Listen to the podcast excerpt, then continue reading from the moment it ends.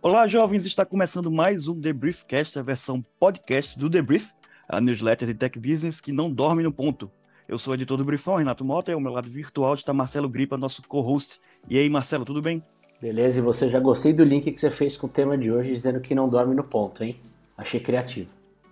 É, sou sagaz, somos sagazes todos nós. Porque no programa de hoje a gente vai falar sobre o crescimento desse bilionário mercado de soluções para a qualidade do sono, aí que, que teve um, um, uma notícia nova aí eh, essa semana, a gente vai aproveitar para falar disso. Ainda tem o dono da Patagônia doando a empresa para as causas ambientais, a internet a laser da Alphabet, a nova compra da Adobe, também outra negociação aí no mercado, e o moderno provador virtual do Walmart. Tudo isso aí depois do recadinho aí do nosso patrocinador.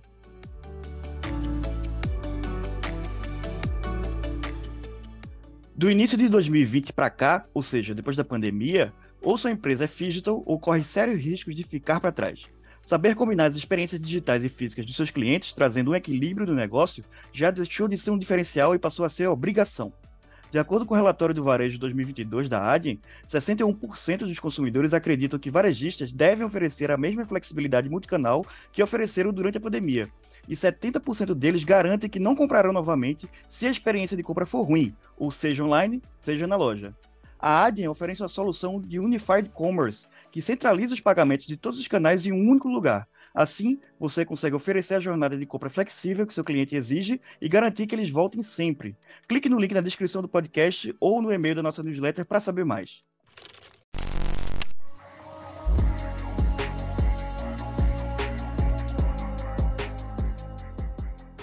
Nessa quinta, o Jim Pass anunciou sua parceria com o Sleep Cycle, né, que é um rastreador de sono desenvolvido na Suécia e utilizado por mais de um bilhão de pessoas em todo o mundo.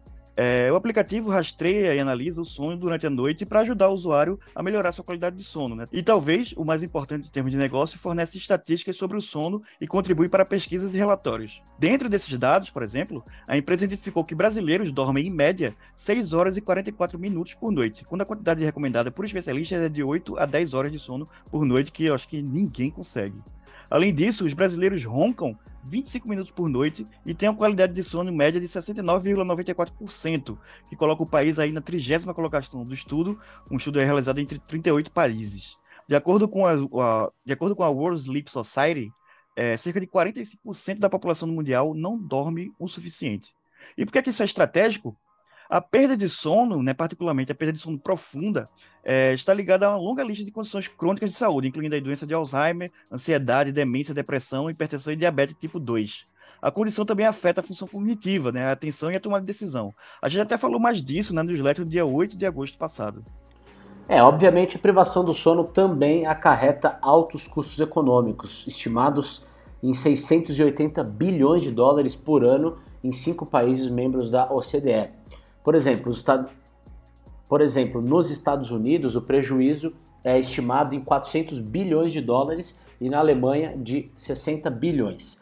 O custo direto e indireto dos distúrbios do sono na Austrália equivale a 1% do PIB. Por outro lado, o mercado de tecnologia voltada para o sono e bem-estar, de acordo com a consultoria norte-americana Global Market Insights, pode chegar a 40,6 bilhões de dólares em 2027. Com essa parceria, por exemplo, os clientes do Gym Pass poderão usar o serviço premium do Sleep Cycle, incluindo funcionalidade para rastreamento do sono, música do sono, meditações, detecção de ronco, treinamento do sono e o famoso alarme inteligente, né, que calcula o melhor momento para te acordar. É como diz no, aquele... caso, no meu caso, o melhor momento é nunca. alarme inteligente acho que não vai funcionar muito comigo não. Você é daqueles que gostam de dormir até acordar. Não, eu, eu sou daqueles que acordam, assim, fisicamente até uma hora, mas demora aí umas duas, três horas para acordar espiritualmente. Entendi. Já eu sou o oposto. Eu saio da cama assim que eu levanto. Assim que eu acordo. Não, nesse, nesse sentido, eu sou bom para dormir. Assim, sou tipo. Sabe, aqueles passarinhos periquitos que você cobre e ele dorme. Eu deitei na cama, fechei os olhos e pum, apago. Rapaz, mais um oposto. Eu sou o contrário. Demoro para dormir.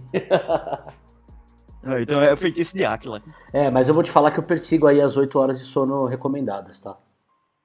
Não, isso é, tudo, sempre tento, né? Assim, tento também não. Como tem essa facilidade para dormir, eu tendo a ficar, sei lá, vendo série de noite, lendo e tal, e não durmo. E aí eu tô até tomando é, é, alguns medicamentos, mais recentemente, para poder controlar esse sono melhor. É como diz aquele comercial de colchões, né? Nós passamos cerca de um terço da nossa vida dormindo. Isso não é brincadeira não, tá? Já que de acordo com o IBGE, um brasileiro médio passa 23 anos, 9 meses e 7 dias de sua vida dormindo, enquanto nossa expectativa de vida atualmente é de 71,3 anos.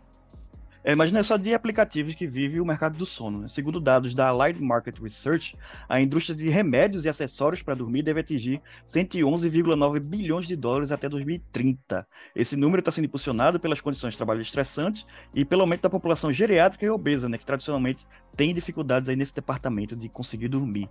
Nesse mercado, é, inclui-se ainda, além dos medicamentos, é, colchões, travesseiros, laboratório de sono, né, que você vai é, para poder medir a qualidade do seu sono, você passou a noite lá, medicamentos, dispositivos para apneia do sono. E, como é de se esperar, a América do Norte contribui com a maior participação em termos de receita em 2020, que é o dado mais recente que a gente tem. É, na América do Norte, foi metade do total do mercado, né? O total que foi de 59,8 bilhões de dólares. Com um crescimento anual esperado de 6,9% ao ano, esse mercado só é freado pelos efeitos colaterais de medicamentos para dormir e pelo grande número de expiração de patentes de medicamentos. Lembrando sempre assim, não se automedique para nada, especialmente para dormir. Por favor, não vai fazer besteira. Outro elemento que desacelerou esse crescimento nos últimos anos foi a pandemia de Covid-19, né? Houve uma houve uma diminuição de demanda por dispositivos para distúrbio do sono, que impactou negativamente o mercado, e além do que, vários players né, reduziram investimentos em matérias-primas e recursos, muito por causa do fechamento das fábricas durante os lockdowns mais severos. É, aí a gente volta na importância da coleta de dados que o Sleep Cycle faz, né? já que quanto mais a gente sabe sobre o comportamento do sono da população, melhor a gente identifica as diferenças interculturais de gênero e aprende sobre a influência da luz, da temperatura, do ruído e da umidade na qualidade do sono. Isso pode ter influência direta e também em recomendações para trabalho por turnos ou horários de trabalho flexíveis, por exemplo. Essa parceria entre a empresa e o Gympass entra numa percepção do mercado de trabalho do valor de se incluir nos planos de saúde cuidados preventivos para os distúrbios do sono, né? Junto com pacotes mais amplos de bem-estar que também apoiam nutrição, condicionamento físico e também o gerenciamento de estresse. É, vale lembrar que quem está de olho também nesse mercado de qualidade do sono é todo mundo, todo fabricante é, de wearable, né? Assim, de, de é, Apple Watch, de, de, Fitbit, todo mundo que usa essas, esses wearables para dormir, eles também medem a qualidade do sono. Então essas pessoas também têm esses dados de sono e também conseguem né, é, desenvolver produtos, soluções aí para melhorar essa qualidade. Eu acho que é um mercado que só tende a crescer, né? Na medida também que a gente está na sociedade que é, é, as condições de trabalho são cada vez mais estressantes, né? As pessoas estão cada vez se cuidando menos e buscando se cuidar mais. É um mercado que, que tem muito para onde ir ainda. É, e, e, é tão forte que você vê grandes empresas de tecnologia se apropriando né, de, da saúde, né, no, no bom sentido aí, do ponto de vista mercadológico, para crescer, né? para tentar expandir sua, suas atividades, justamente porque é um mercado que vai crescer bastante daqui para frente.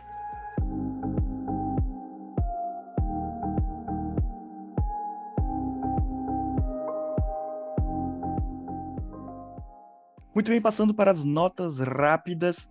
É, tem uma expressão em inglês que é o put your money where your mouth is, né? Que significa gastar dinheiro para melhorar uma situação ruim, ao invés de apenas ficar falando que vai melhorar ou reclamando. Pois foi isso que fez o Yvon Chouinard, o fundador da Patagônia, não a região nem a cerveja, mas a marca de roupas. O empresário transferiu o capital da empresa para uma série de trusts e uma organização sem fins lucrativos para garantir que os seus lucros sejam usados para ajudar a combater as mudanças climáticas. É, a gente está falando aí de um negócio avaliado em mais de 3 bilhões de dólares e que gera lucros de cerca de 100 milhões de dólares por ano. É, o empresário é conhecido aí na sua luta contra as mudanças climáticas que vai ter que pagar ainda, além de, de, de fazer essa transferência do, da empresa, vai ter que pagar 17,5 milhões de dólares em impostos né, nessa, nessa negociação. E não vai receber nada de lucro. Ou seja, realmente está colocando aí o dinheiro onde sua boca está. Bom, a gente já falou na, na newsletter uh, sobre como a SpaceX quer usar os seus satélites para fornecer internet rápida em locais remotos né, e até para voos comerciais. Pois a Alaria, uma nova startup desmembrada da Alphabet, quer ir além dessa história. Ela quer usar lasers para levar a internet por longas distâncias e fornecer velocidades de até 1,6 terabit por segundo, não só para partes remotas do planeta, mas também para outros corpos celestes, como os rovers de Marte ou uma futura base lunar. Olha que história maluca. As duas tecnologias que a Alaria está divulgando são Spacetime e o Tight Beam. O Spacetime é uma plataforma de software que gerencia redes de estações terrestres, aeronaves, satélites, malhas urbanas e outros sistemas para otimizar as ligações de antenas em terra, mar e ar. E o Tight Beam é uma, tecno, aspas, tecnologia ótica de espaço livre de luz coerente avançada. Complexo aí que usa lasers para mover dados através da atmosfera e do clima né, de 100 a mil vezes mais rápido do que qualquer coisa disponível hoje. Essa é a promessa da empresa. Né, até porque essa comunicação, é, até com a Lua e com Marte, é um probleminha né, para as agências espaciais. Quando você lança um rover desse para Marte, é, tem um atraso aí do, de resposta para coletar os dados, demora um bocado, porque ele também não tem uma conexão muito boa. Ele usa os satélites, em Marte, no caso, né, ele usa os satélites que estão ali é, orbitando o planeta para mandar os dados. Então, se conseguir uma, uma internet de banda larga, vai ajudar bastante aí no, nos estudos. Bota larga nisso, né? E a Adobe está adquirindo a plataforma online de design colaborativo Figma por cerca de 20 bilhões de dólares, né? parte em dinheiro e parte em ações. Essa é a maior aquisição de empresa privada de software até hoje, de acordo com a Bloomberg. A Adobe espera que o acordo acelere a criatividade na web e coloque mais tecnologia da suite Creative Cloud na internet. É esperado que os recursos de edição visual da Adobe cheguem à plataforma Figma até a conclusão da compra da empresa em 2023, se receber a aprovação de reguladores e acionistas. O cofundador da Figma, o Dylan Field, ele continuará liderando a empresa aí nessa, nessa negociação e mais para frente, quando ela virar Adobe de vez, vai responder aí a direção da Adobe mesmo. Renato, pergunta para você. Você já comprou uma roupa no e-commerce por causa da foto, mas aí quando ela chegou em casa, ela não vestia bem você? Já, e até por causa disso, às vezes, dependendo do, do aplicativo, eu compro assim, mais de uma coisa em lojas diferentes, porque para ver se uma cabe direitinho, né? Porque às vezes o, essa questão, esses modelos de roupa, é ainda mais questão de tamanho, M, P, G, GG, é, varia demais, demais, dependendo da loja. Então, muitas vezes quando tem um, uma coisa da mesma marca, rolou isso, por exemplo, a, a, Adidas lançou uma camisa agora do Náutico. Eu fui comprar e aí aproveitei que eu já tinha a camisa da Adidas, vi o tamanho dela para pedir o tamanho igual para poder caber certinho. É uma coisa recorrentíssima. É, porque nós vivemos a era do slim fit, né? Mas não, é, e, acaba eu, não exemplo, servindo todo mundo. Não estou nem um pouco slim, então é um problema. Bom, uh, seja qual for o problema, o Walmart quer resolver, tá? A varejista deu um upgrade no seu provador virtual e vai permitir que o usuário experimente virtualmente roupas e suas próprias fotos. A empresa promete que a plataforma pode mostrar como as roupas se encaixam de maneira realista e não simplesmente é, se sobrepondo a imagens. Né? Teoricamente, isso significa que tamanhos diferentes do mesmo item ficariam é, diferentes na foto, da mesma forma que cairiam de maneira diferente no seu corpo se você estivesse experimentando a vida real. Isso é possível com o uso de algoritmos e modelos de aprendizado de máquina, originalmente usados para desenvolver imagens topográficas. Pô, seria uma solução bem interessante mesmo. É, e, e, o que eu achei mais interessante dessa história é a origem né, dessa tecnologia, né? Que o pessoal usar a, a, a inteligência artificial que monta imagens topográficas para fazer as curvas da, da roupa do corpo, né? É, eu achei bacana, assim, uma forma... Muita gente reclama por aí, às vezes, de alguns estudos científicos, ah, qual é a aplicação que isso aí tem na vida real? Tá aí, toma essa. Essa é uma, aplicação bem na vida budana mesmo, de uma coisa avançada de, de, de ciência. É, então já temos a resposta para quem perguntar. E como isso vai mudar minha vida? A, a, resposta que eu sempre dou é dizer, olha, se você não sabe, então realmente a sua vida não vai mudar. Eu já tenho uma outra resposta, que é a seguinte: olha, nem sempre o objetivo de uma notícia ou de um lançamento é mudar a sua vida. Exatamente. É, às vezes é. É, é apenas uma melhoria, é apenas uma melhoria pontual, né? É, o pessoal tá, tá nervoso, né? Por aí. Às vezes pode vir uma notícia boa.